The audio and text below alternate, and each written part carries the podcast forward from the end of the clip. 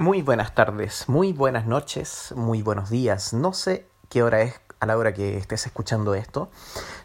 Te doy la bienvenida a Cascada de Ruido. Cascada de Ruido es el nuevo podcast, el único, el primer podcast que trata de post-metal, de post-rock y de derivados de aquellos sonidos originales, pesados, desafiantes, en español, dedicado a eso, específicamente con bandas emergentes, que es de lo que me gusta hablar. ¿Por qué decidí hacer esto? Primero porque podía, porque tenía el tiempo. La cuarentena puede hacer milagros si uno quiere a veces. uno puede no hacer nada durante la cuarentena, pero teniendo la oportunidad, ¿por qué no? Pues hagámosle. Y eh, desde hace un tiempo em, eh, he estado metido en grupos de post-metal porque a mí en lo personal me encanta. De hecho, es un género que yo también hago. Y, encuentro que es fascinante, encuentro que es original, encuentro que es nuevo, que suena a algo completamente distinto al sonido de los 80, al sonido de los 90, al sonido de los 70 y así. Es un sonido que, que me parece muy, muy atractivo. Y em, me he estado metiendo en grupos de música similar, de gente que escucha esta misma música. Y me he dado cuenta que hay, caleta de gente que hace este tipo de música, pero que no tiene conexión entre ellos. Entonces, puta, si uno no se entera de las bandas que van saliendo y te gusta un género, difícilmente vaya a conocer más de ellos, ¿cachai? Sobre todo porque estos géneros van variando, van variando harto. Eh, cada persona, cada músico tiene sus propias influencias, entonces, en primer lugar, hice una playlist con y le propuse a la gente de un grupo determinado que se llama post-metal, post-rock, no, post-rock eh, slash post-metal and derivates of those. Les propuse hacer una playlist con máximo dos canciones de las bandas que los mismos integrantes tuvieran. Porque, puta, si a todos nos gusta la misma música, y hay músicos entre acá, ¿por qué no cachar las influencias que tienen? ¿Por qué no cachar la música que están haciendo?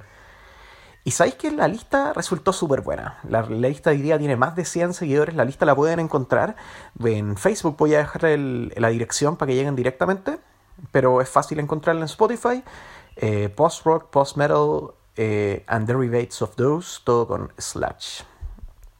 Y me he encontrado con bandas buenísimas. Hay bandas italianas, francesas, chilenas. Hay hartas bandas chilenas. Así que eh, hay hasta bandas peruanas, hay de todo. Entonces realmente es algo que, que está entretenido. El ruido que escucharon es porque estaba cómodamente acostado en mi cama grabando esto. Ahora, en primer lugar, me gustaría hablemos un poquito de qué es el post-metal. ¿Qué es este género? Bueno, podemos tomar que es un género que comienza con la influencia de, o muchos tomamos como referente a Neurosis, con el disco Through Silver in Blood, los discos anteriores son bastante.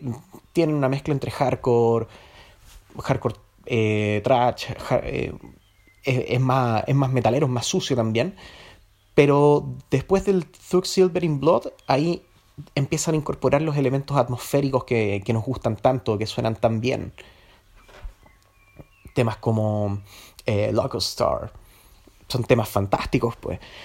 Entonces, desde ese disco, tú te das cuenta que toda la discografía en adelante empieza a incorporar estos elementos y precisamente eh, hace cuatro días atrás, hoy día estamos a 8 de mayo, que es cuando estamos grabando esto, eh, se celebran 11 años de la, del lanzamiento del disco Times of Grace, que es el disco con el cual personalmente yo empecé a escuchar Neurosis y, y es un disco alucinante es un disco pesado, es un disco que no alcanza a, que no alcanza a tener esa vanidad progresiva, pero que, pero que sigue rayando con elementos que, que suenan destiempos, con armonías extrañas, con... es un disco genial.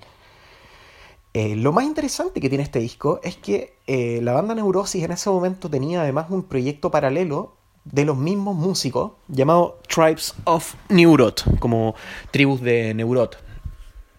Y es un proyecto de música completamente distinto, porque en este proyecto ellos hacen atmosférico, hacen básicamente ruidos, eh, es para escucharlo muy, muy, muy volado, muy, es muy entretenido escucharlo volado especialmente. Pero va más relacionado a eso, entonces dista mucho de la música eh, concreta, digámoslo de esa manera. es mucho más abstracto. ahora, el disco se llama Grace y lo sacaron el mismo día, en el mismo momento. ¿Cuál es la gracia de estos dos discos? Que son discos que están hechos para que uno los pueda escuchar simultáneamente. Tú pones el Times of Grace y al mismo tiempo tienes que poner el, disco eh, Grace como gracia. Y, y, y la mezcla que hacen los dos es fantástica porque ambos funcionan bien por separado. Uno, cada uno en su estilo, funciona bien por separado, encuentro yo. Pero la mezcla de los dos es una weá que yo no había tenido el, placer de conocer antes. Y tomemos en cuenta que esto fue lanzado el año 99, 1999. Entonces la posibilidad de escuchar dos discos al mismo tiempo es muy limitada.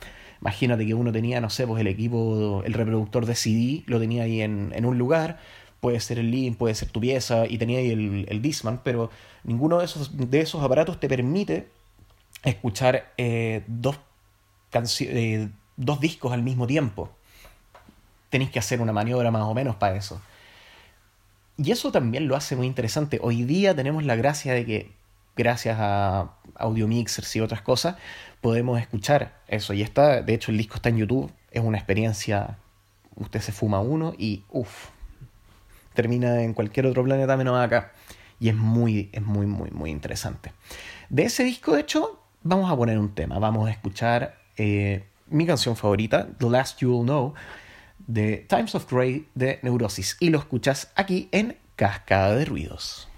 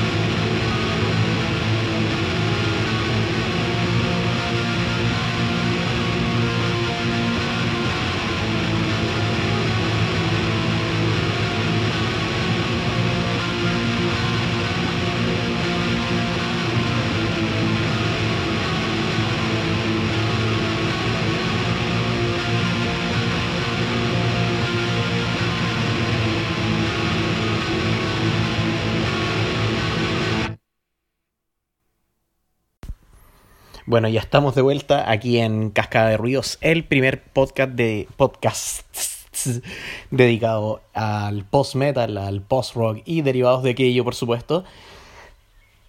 Como dije anteriormente, tanto nacional como internacional, pero por supuesto no siempre nos vamos a presentar de la misma manera. Bueno, estoy tratando. Eh, lo que acabamos de escuchar, bueno, como ya sabemos, fue ese fantástico tema de neurosis y eh, aprovechando, ah, ¿por qué no conversamos un rato? Deberíamos acerca de lo que es la cuarentena que estamos viviendo y la música. La cuarentena que estamos viviendo, puta, nos tiene con algunos con un montón de pega, porque o están trabajando desde la casa. Y esa weá es muy rara, porque, puta, trabajar de la casa, cuando tú estás trabajando en una oficina o en un lugar, obviamente fuera de la casa, cuando da la hora y uno sí, muchas veces me van a decir, puta, sí, es que yo amo lo que hago y es súper, súper válido. A mí e, es el sueño de todo el mundo, yo creo, hacer, vivir de lo que uno hace, o de lo que uno ama hacer, mejor dicho, porque todo el mundo vive de lo que hace técnicamente. No, algunos no, pero bueno, esa es materia para otro día. Em, vivir de, de aquello, o sea, a lo que quería llegar. Tú te, estás en este lugar, da la hora, como Pedro Picapiedra, querés puro salir rajando. No sé, ponte, es viernes y tuviste una semana súper pesada, da la, el último minuto pasa al, y da la hora y uno hace el, el Yabadabadú y sale rajado. Y puta, pasáis por la casa, o sea, pasáis, camináis un rato, no sé, al auto, o a tomar la micro, o a pata de repente también, o, o en bicicleta, por supuesto. Y esa sensación es como cambiar de etapa, cambiar de, de situación, de escenario. Y da una sensación completamente distinta. No es lo mismo estar en la casa, puta, que te llega un montón de pega, terminaste esa pega por fin y estáis en el mismo lugar. Vais al baño el mismo año que estáis cuando estáis trabajando. Y así, pues entonces como que se te empieza a mezclar el tema de la pega, la casa, la pega la casa, la pega la casa y el descanso también es la casa. Pues si en la casa uno tiene todo lo que le gusta, lo que ama, lo, que le hace feliz, pues si no, ¿para qué vivís ahí? Pues? es súper simple. La cuarentena tiene, para la gente que trabaja, esa peculiaridad, creo, bueno, ojalá para otras personas no lo sea, pero yo siempre me lo he imaginado de esa manera el tema de trabajar desde la casa. Quizá, la verdad que no soy muy amigo de, de trabajar me carga, pero hay que hacerlo nomás, pues, hay que vivir. Y, y el tema de la música, puta, es extraño, porque primero, los músicos por lo general, los que se dedican a la música, o, ah, viven de los dividendos, de, viven de lo que reciben por streaming, por venta de discos, etcétera, y el resto es por chucha mosca culia. Ahora sí, y el resto es por la mm, es por las presentaciones en vivo, que en estos tiempos es puta inimaginable. Ahora estamos cagados, no podemos, no, podemos ir a tocatas, no podemos cachar esa wea. Y ese aguanta hasta las bolas. Pues, por otra parte, fuera de lo que es el, el, vivir, el tema de la creación musical también pasa a otro plano, porque para componer es, es difícil. Bueno, no y sí. ¿Por qué no? Porque a veces simplemente llega y, uno lo hace de manera súper mecánica o, se te hace súper fácil. Cuando estáis con la inspiración, puta, la música sale y sale y sale. Como eyacular. Pero cuando no, bueno, hay distintas formas de componer. Hay gente que la composición ocurre de manera espontánea, ocurre, ponte si va caminando y de repente la música te llega mágicamente y empezás a imaginártela. En lo personal a mí me pasa así, si voy caminando, voy pensando en cualquier tontera y de repente empiezo a, imaginarme una melodía y esa melodía con una armonía y de repente, pa, aparece de la nada como si me hubiese llegado un rayo de luz extraterrestre en la cabeza con, con, la, con la canción o con un pedazo de aquella. Y ya con eso la puedo trabajar, llego a la casa, puta, no sé, abro algún programa, uso mucho Caustic en el teléfono, que es muy sencillo ocupar, y con eso hago la idea y, o, con la guitarra y, después uno se lo muestra a tus compañeros y, creas una canción con eso. Hay mucha gente por el contrario que le es muy fácil componer desde la casa, sentarse en un escritorio, abrir un programa o, o tomar un lápiz o agarrar un instrumento y empezar a componer así Y hay otras personas que componen desde, la, desde estar con más gente, desde empezar a llamear o que alguien se le ocurra una idea, continuar esa idea, jugar desde la composición mixta, desde la composición en equipo. Y, y el tema de tener mucho tiempo también te pone una especie de presión. De presión. Desde, puta, ahora que tengo tiempo, voy a hacer un montón de cosas. Lo primero que uno hace, mmm, puta, me voy a quedar todo el día en la cama. Qué cosa más rica. Total, tengo, eh, esta weá no se va a pasar en harto rato. Y pasaste una semana en cama y no te diste cuenta. Entre viendo Netflix, jugando alguna tontera, eh, escuchando música, volándote como chancho, uno no se da cuenta. Entonces la siguiente semana, puta, te sentís un poquito más presionado. Debería estar haciendo algo y uno empieza así a, mover de un día para otro.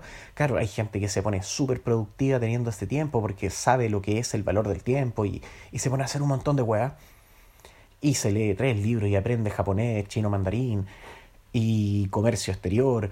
Y puta, y estudian por internet, y hacen un montón de weas fantásticas. Y uno queda como chucha. Yo aprendí a hacer tallarines.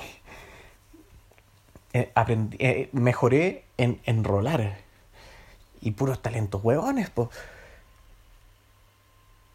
Y, y, eso te pone también una, una, especie de presión. Te dice, ya, ok, ahora tenéis tiempo, ahora podía hacer música. Sí, pues, weón, pero puta, estoy aquí, no tengo de qué chucha hablar, pues. Y no te sale de manera natural. Eso es complicado en, en, este, en este punto. La cuarentena, sí, yo creo que sí va a sacar una, una un brote musical importante. Van creo que van a salir muchos artistas de, esta desesperación, incluso del hecho de estar encerrado, o eso también puede ser súper inspirador. Aunque, como decía recién, depende de, de, qué método o cómo te es más fácil que la música te llegue o que empieces a hacerla de esa manera eufórica que uno le sale. Porque, puta, hasta ahora no, todavía no conozco a nadie que haga la música sin pasión bueno, quizá existen un montón de productores que saben hacer la música así mecánicamente y, y no creo que les vaya mal tampoco, sin entrar a hablar de otros géneros.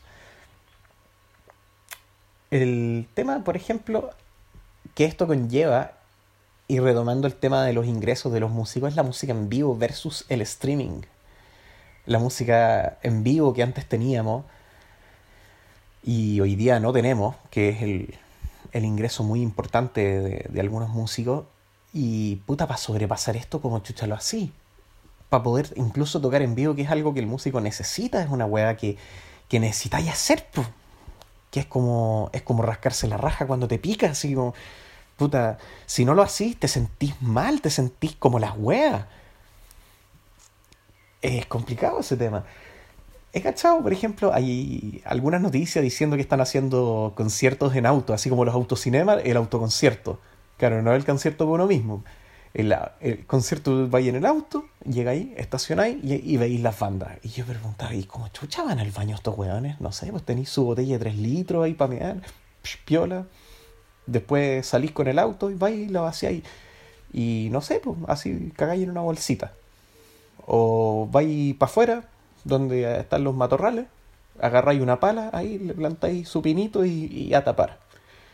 Puta, puede funcionar, pues weón.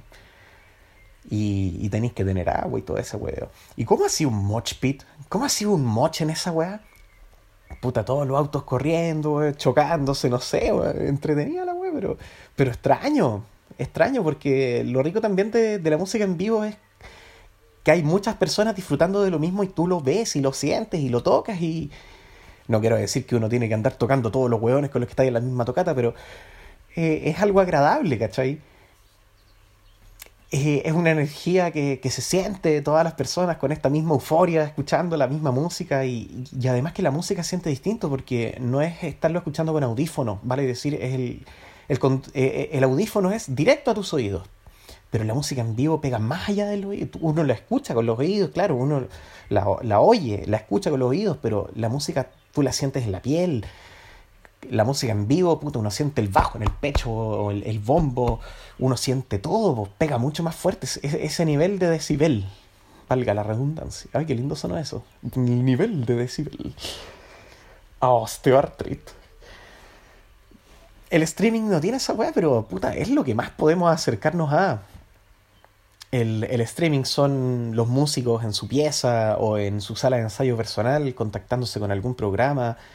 Que me da la sensación de que es un poquito lo mismo cuando uno hace música solo. Así como que primero grabáis la guitarra, después sobre la guitarra grabáis la voz, o antes de eso grabáis la batería, ¿cachai? Como que no tenéis la sensación de cuando estáis tocando con otra persona que te llegue la música que hace la otra persona en el cuerpo de esa forma, puta que pega fuerte, pega más fuerte que la chucha. Bueno, retomando también un poco lo que les había contado acerca de esta lista que, esta lista que hicimos, esta lista bien entretenida de, de post-metal, post-rock and derivates of que por supuesto voy a dejar el enlace en la página de Facebook, Cascada de Ruidos. Eh, hay una banda en lo personal que me llamó mucho la atención. La banda se llama Dronte, o Dront, pero probablemente se pronuncia así, o Dronte, no sé, es una banda de Francia. Y la verdad que tienen. El disco que tienen, por lo menos en Spotify, es genial. Es un disco que usa mucho lo orgánico, que usa mucho las guitarras acústicas, eh, guturales y también voces narradas. Eh, tiene un saxofón o no estoy seguro si es un saxofón, pero lo más probable, no, no soy tan erudito en el tema. Y hacen que pegue muy bien, tiene influencias de, de bandas como Alcest, como Ladies como eh, Lantlos, que son bandas que, que, hacen un estilo muy, muy personal, muy particular, muy de, eh, denso podría ser, pero no. Es más sencillo que denso. Es, es calmo, es es muy, muy rico de escuchar. Así que estuvimos conversando con ellos un poco, les hice un par de preguntas y los chicos están muy, muy contentos de aparecer en este, en este programa, en este nuevo podcast. Las preguntas, por supuesto, fueron hechas en inglés, así que a medida que voy leyendo voy a ir traduciendo. El disco que podemos encontrar de Tront en Spotify tiene por nombre Quelque part entre la lettre en perdón. Ahora sí. Quelque part entre la guerre et la lerte es el único disco que tienen en Spotify. Es fantástico. Es un disco exquisito. Así que, bueno, por lo mismo quise entrevistarlos en este, en este, en este piloto, en este primer capítulo. Así que lo primero que pregunté fue, cuéntame un poco acerca de la banda, la historia, quiénes la formaron, de dónde son. Entonces, somos una banda de los suburbios de París, de Francia. La banda fue creada en 2012, en principio con varios músicos de otra banda de Benoit, el contrabajista. El concepto de Dront viene por accidente. Éramos tres músicos tocando instrumentos eléctricos, dos guitarras y batería. El verano se acercaba y todos los estudios estaban cerrando por vacaciones, así que seguimos con guitarras acústicas en casa. Cuando volvieron a abrir, Tratamos de hacer lo mismo que estábamos haciendo, pero con guitarras eléctricas y el resultado fue espantoso. Estábamos tan eh, aburridos de, de, esto, de este sonido, que decidimos continuar con las guitarras acústicas y adaptar las canciones a ello.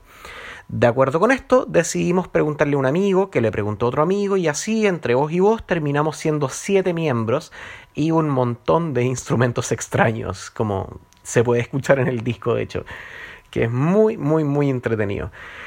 Ahora, ¿cuáles son las principales influencias de la banda? Múltiples influencias, dijo Tront.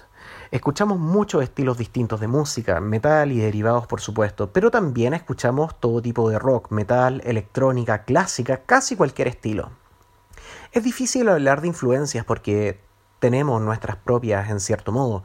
Nos encantan los Beatles, The Ocean Collective, Beethoven, Pierre Boulez eh, Neurosis, The Prodigy, Igor. La lista es larga, así que te puedes hacer una idea de además que cada integrante tiene sus propias influencias individuales. Ahora, ¿cómo componen sus canciones? ¿Uno de ustedes trae la idea o nace como una experiencia colectiva? Eh, bueno, Benoit es quien compuso principalmente este disco. Nosotros mayormente hicimos arreglos sobre las canciones, las letras fueron hechas por eh, Christophe Lasserre, un amigo nuestro que quiso acompañarnos en esto. ¿Qué piensan del metal en el 2020? ¿Es algo que va a pasar o será algo importante?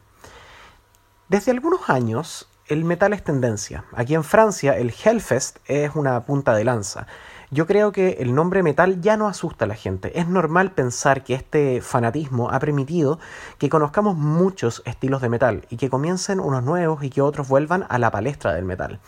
Yo no creo que esto pase de un día para otro, porque probablemente mañana eh, otros harán estilos nuevos de metal.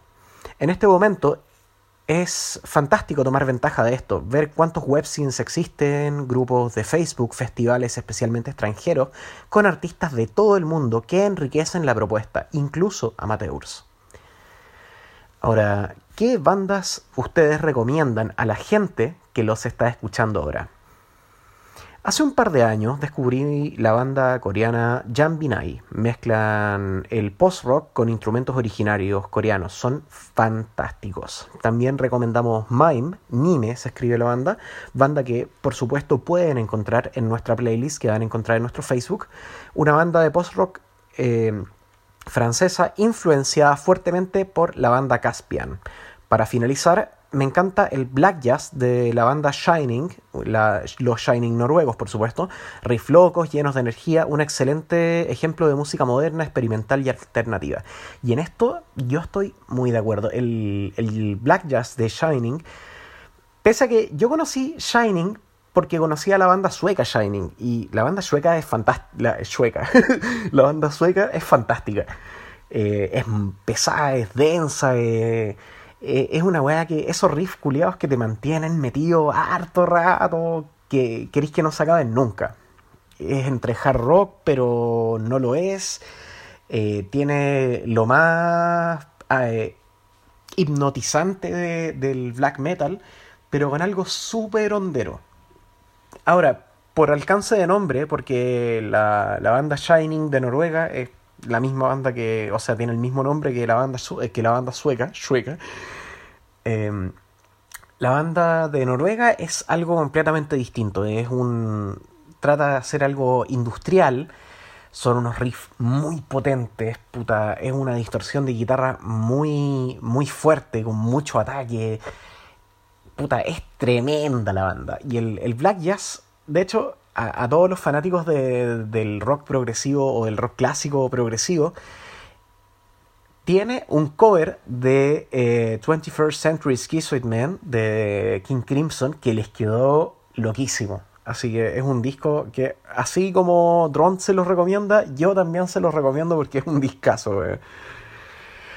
Ahora, eh, ¿en qué estilo te gustaría definir tu música? Le pregunté a Drone. Ellos dijeron, es difícil, por la cantidad de estilos diferentes, perdón. pero diría que avant-garde fusión con post-metal alternativo es bien bueno. ¿De qué tratan las letras? A través de los textos podemos denostar la dualidad dentro de nosotros, que somos conformistas y presosos y que, finalmente, no hacemos nada por cambiar la situación. También tenemos una tendencia a juzgar a, los otros considerándonos impecables, de alguna manera pretenciosa y absorta. Queremos darle énfasis a estos temas y demostrar que no somos mejores que nuestro vecino. También que si queremos cambios, tenemos que actuar para conseguirlos grandes palabras de nuestros amigos de Trond, de París, Francia. Así que, bueno, sin más preámbulo, los voy a dejar con la canción que, que, quiero mostrarles porque la banda realmente es espectacular. La canción se llama Escalade de un chute libre, escalade de un chute libre para el chileno común y la escuchas aquí en Cascada de Ruidos.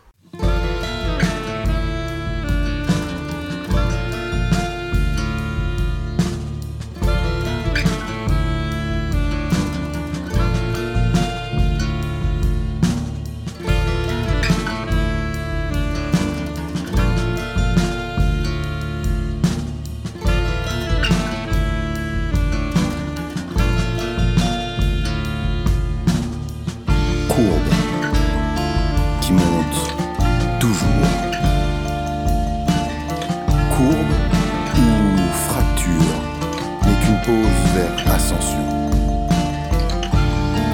Je suis montagne et horizon. Chibre taureau.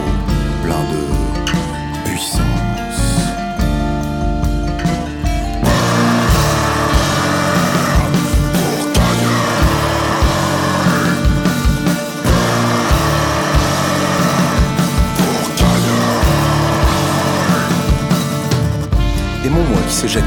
Je suis le monde, j'essuie le sperme. Membre virtuel, je performe toujours des bases sensationnelles. Je suis solo, la symphonie. Les instruments s'accordent, des hommes bref, des prolos. Homme ou bien femme, s'en fout. Hermaphrodite comme un boulon qu'on pète un jour. Qui les dirige Instrumental. Raison ration, chair à canon, produit standard. Mais le meilleur dans l'arène. Je reste, braguette au point, je dépasse, je fais plus, je rationalise des flux tendus. Je suis travail impersonnel et puis sans genre. Les femmes, les hommes, tous des rouages sur une courbe qui monte toujours. Et puis les crises que l'on rencontre ne sont alors que des occasions de s'en mettre plein les poches. Deux jauges puissantes, qui est le meilleur, qui est le plus fort, là, dans l'arène. Problème d'image ou de confiance des actionnaires Et la main invisible des marchés, bien dans la gueule des pauvres, qui ne sont au fond que pas le reflet de ceux qui réussissent. Et le réel monolithe, sans concurrence, droit dans le mur, droit dans le mur, droit dans le mur, droit dans le mur.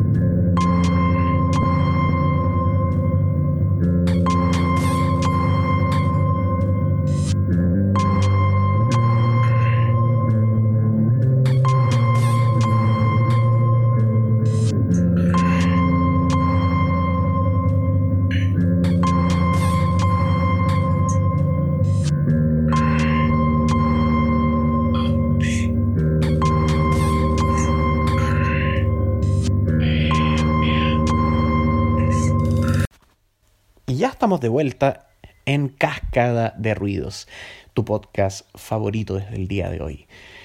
El primer podcast en español dedicado al post-metal, al post-rock y, y derivados de aquello, por supuesto, bandas originales, bandas emergentes, bandas que no sabías que existían.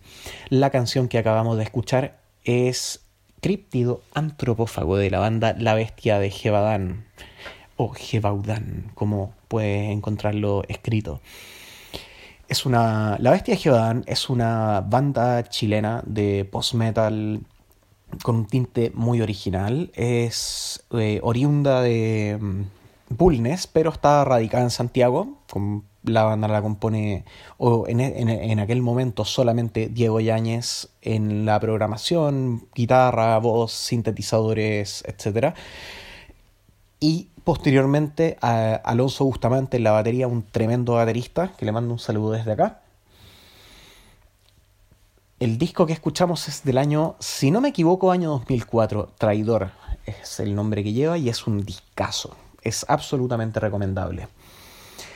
Me gustaría hablar, aprovechando que estamos en esto, acerca de eh, la música en el año 2020. La música y principalmente el, metal en el año 2020. Tenemos varios puntos a discutir acerca de, del metal en, este, en esta generación, en este periodo de, de la vida. Que algunos estamos afortunados de estar vivos, por no decir la mayoría, o por lo menos todos los que están escuchando esta estupidez. Eh, la música de esta generación entra en una disyuntiva muy, muy extraña. Primero, tienes toda la música hecha de manera orgánica, vale decir, lo que se haga en una sala de ensayo, lo que se haga con una creación colectiva o personal, eh, lo que requiere dominar un instrumento, que puede ser tan, desde la guitarra, el sintetizador, etcétera, dominar un instrumento, incluso la voz, a una manera en la cual la grabación a la que vas a llegar va a ser el reflejo de aquello. En, en, en los años 90 vimos cómo la, la música podía ser manejada para, para, un, para, una, para que sea más fácil de escuchar o mejor, arreglar pifias, arreglar eh, errores, etcétera en el año, en este año es completamente fácil, eh, es, es lo más fácil que existe. Hoy día arreglar problemas técnicos está al alcance de un par de clics. La música en esta, e, e, en esta época es, es fácil de hacer, en el sentido de que es fácil de producir. Basta con que tengas un computador, basta con que tengas el conocimiento necesario, puedes ver tutoriales en YouTube, etc. Y producir música no es difícil. Lo difícil es, en esta época, competir con distintos géneros, eh, situar tu música en un lugar y tener audiencia. Porque hoy día es tanta la música que se hace. Hoy día, como comentaba recién, cualquiera puede hacer música con un computador. Entonces es tanta la música que se hace que no sabes por dónde partir. Eh, puedes tomar como referencia algunas bandas, bien ves bandas similares, vas a encontrarte con lo clásico quizá, o con las bandas similares cercanas, pero difícilmente vas a llegar a las bandas emergentes que están intentando alcanzar ese punto. Y al mismo tiempo están saliendo muchas y muchas bandas emergentes, precisamente por la facilidad de ello. O sea, hoy día una persona puede grabar un disco en su casa en un mes, y si es que en menos, componiendo las baterías y que suenan espectacularmente reales, componiendo las guitarras, componiendo los bajos, tocándolos, ¿por qué no? Eh, por distintas pistas, la misma voz, la graba la misma persona y el disco lo puedes hacer en un mes o lo puedes hacer en... Bueno, eso va a depender de, del material que quieras sacar, pero de que la posibilidad existe, existe. Anteriormente era mucho más difícil hacer música solo, tenías que a encontrar gente que quiera hacer música contigo y que esté de acuerdo y que estén de acuerdo en hacer un estilo y no tener miedo en, en probar cosas nuevas en ese estilo. Y hay gente mucho más purista. Crear una banda no es, no es fácil. Eh, encontrar músicos que quieren hacer lo que tú estás pensando o que todos estén de acuerdo en hacer el mismo estilo, que tengan influencias similares y que disfruten de la música como la toca la otra persona es eh, es algo complejo desde el punto de vista creativo. La, es mucho más fácil, muchos músicos piensan Eh, a mí me encantaría, así desde lo más profundo del ego, me encantaría tener una banda con puras personas que, que, piensen igual que yo, pero que toquen instrumentos distintos mejor que yo. Que toquen batería a la raja, que toquen, si tú eres guitarra, que toquen bajo la raja, que si tú eres bajista, que toquen guitarra a toda raja, que te hagan unos punteos increíbles, o que armonicen maravilloso, y un vocalista, por supuesto, que sea la zorra, o sin vocalista, da lo mismo. Pero no puede, uno no puede transmitirle esa mente a todas las personas, por supuesto, con las que toca. Eso es llamativo, encuentro yo, desde, desde esta perspectiva.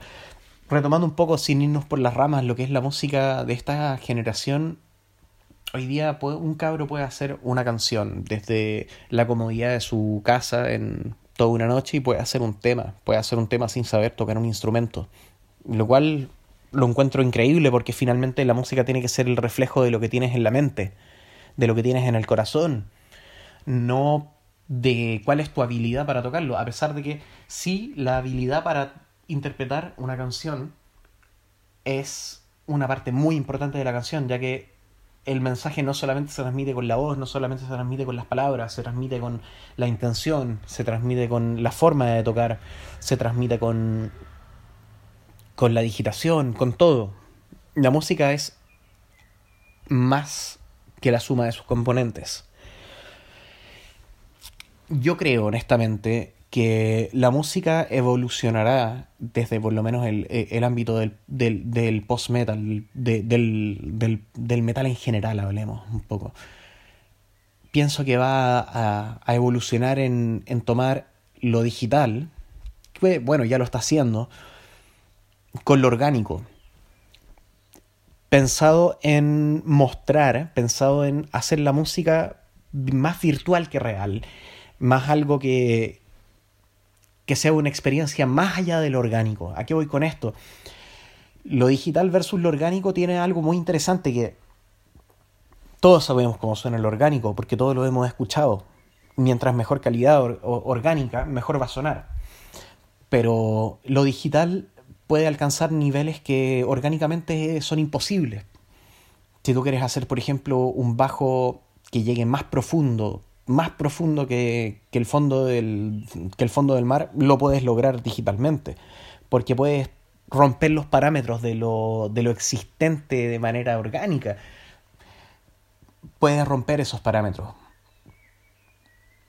Pero al mismo tiempo se pierde esto otro, se pierde lo, lo que nos, lo que nos recuerda de dónde venimos, lo que somos, lo que somos seres orgánicos, nos recuerda. Si perdemos esa parte, si es algo solamente orgánico, se siente frío, se siente distante. El, el problema también que tiene el, el, metal en esta, en esta época es que no está sabiendo llegar a generaciones nuevas. Y voy a latear otra vez con este tema porque las personas que me conocen no es la primera vez que doy la lata con esta hueva pero creo que el... Esta... Salud chicos. Mm. Les recomiendo una cervecita para acompañar para que estemos más o menos en la misma onda.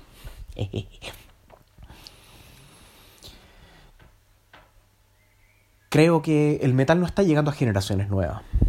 ¿A qué me refiero con esto? La gente, eh, la música sobrevive por el fanatismo sin quererse... Eh, esa palabra siempre suena mal porque uno recuerda a los fanáticos religiosos y esa gente que, que un poco se corta las venas y uno le da cringe.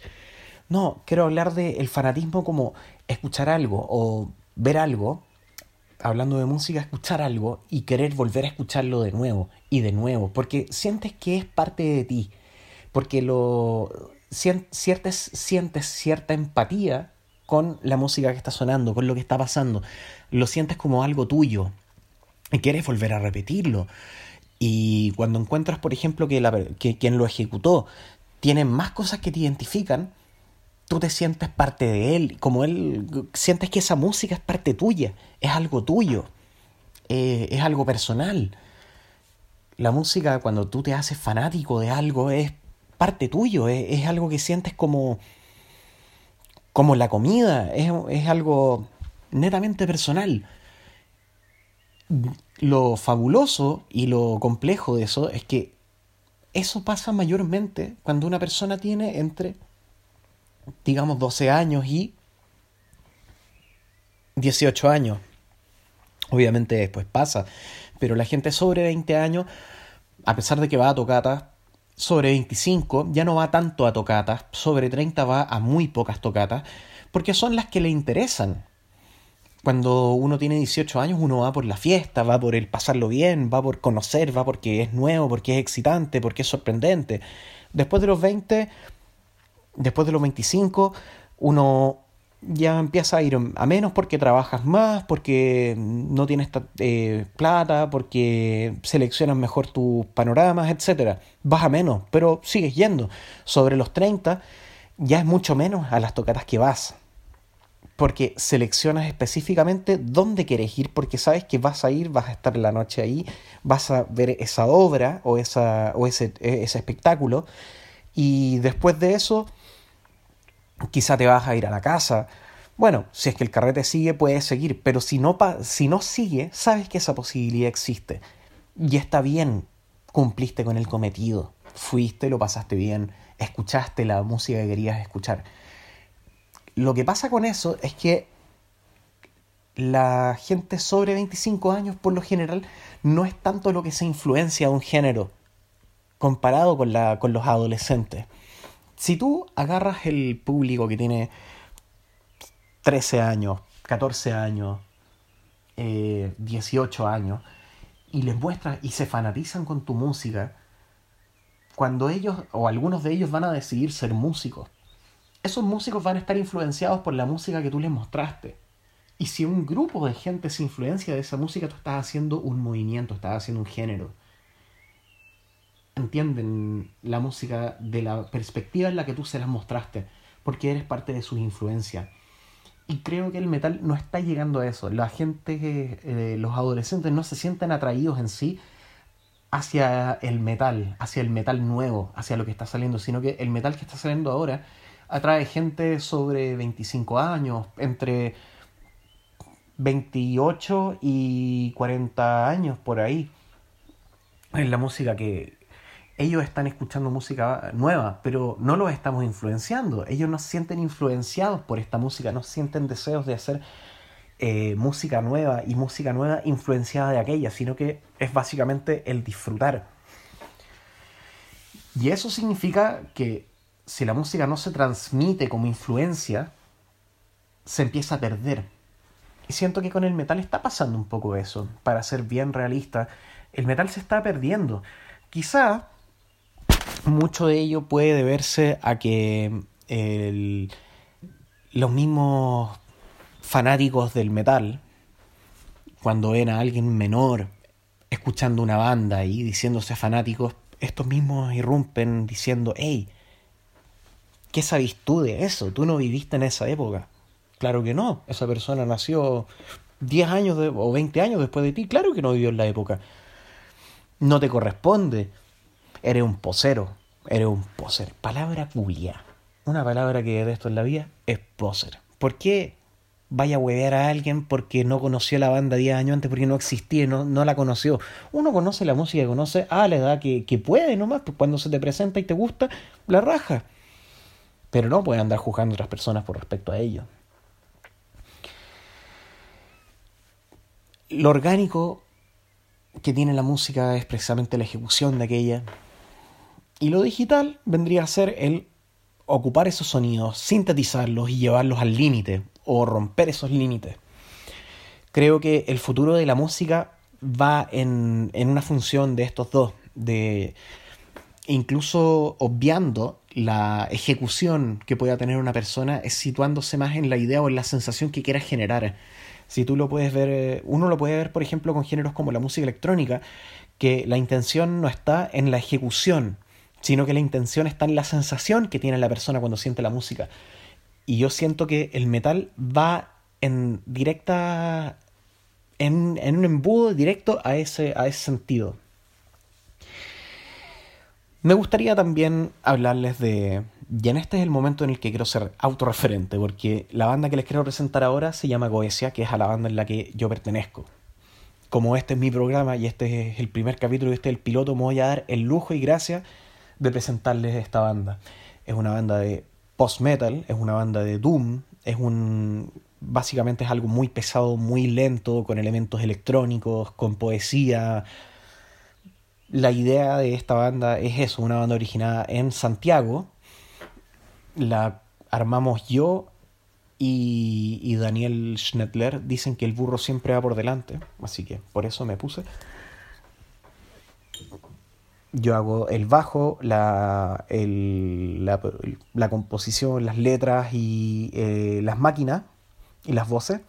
Daniel hace también la composición, hace las guitarras, hace los efectos y es una banda que nace desde la amistad, desde la buena onda,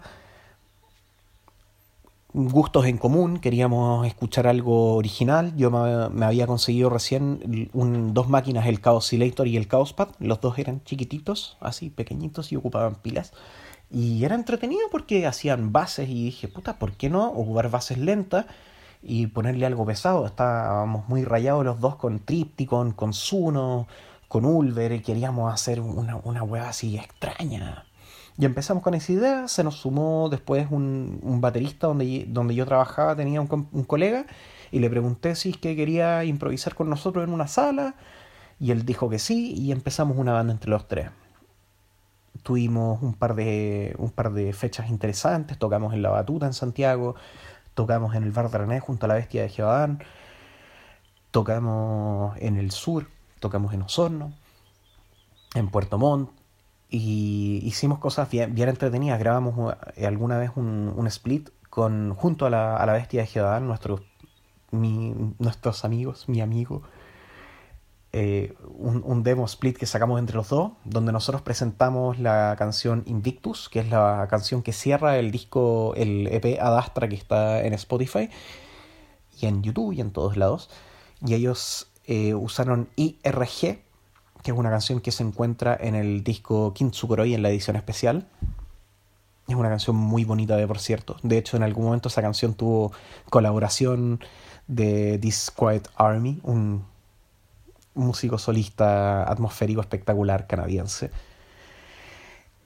Y después de eso, el año 2019, mm, la Yerko se fue de la banda por distintos problemas. Bueno, tiempo más que nada. Así que decidimos continuar, decidimos grabar el disco. El disco lo grabamos con Jonas Rojas en la batería, un tremendo baterista. Y eh, en voces adicionales nos acompañó Daniela De Filippi, una cantante espectacular. De, la pueden conocer por bandas como Psychotropics o Los Tabanos Experience, donde ha aportado también su voz muy, muy dulce. Y la canción que les vamos a, dejar va a ser Omega. El disco Adastra trata un poco de, de abandonar la creencia en algo supraterrenal. Porque ¿para qué?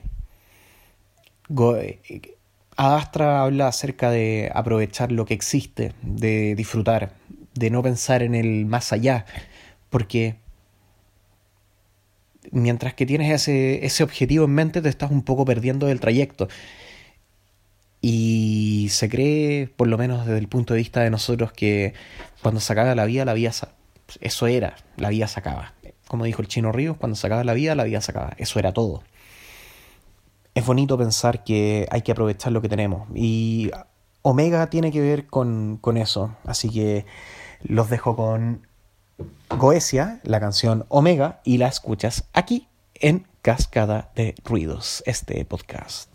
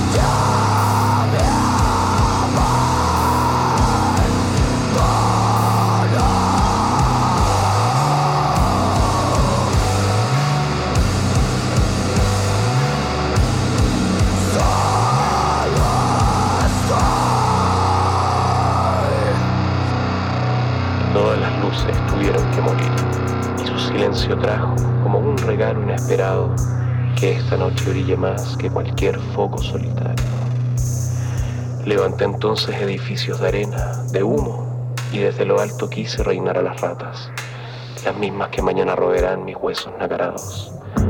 Pues polvo somos y en polvo nos convertiremos. Y maldito aquel que con el polvo hizo un ejército de estatuas, la vergüenza de terracota, la sangre seca que pintó nuestra historia en todas las cavernas. La voz de los ancianos taladrando cada oído tapiado. La promesa de la vida eterna cayó Erika, aplastó la esperanza del sentido de vivir. Y es que nunca hubo más que el de escuchar la voz del viento, el arrullo de los grillos, el calmo desfile de cada nube. Pues las ratas que reinaste siempre tienen hambre, siempre tienen hambre. Buscaremos cómo amarrarnos a las piolas. Dios y los dioses la arrojaron de fragatas espectrales, pero el caleuche nunca aguanta tantos tripulantes.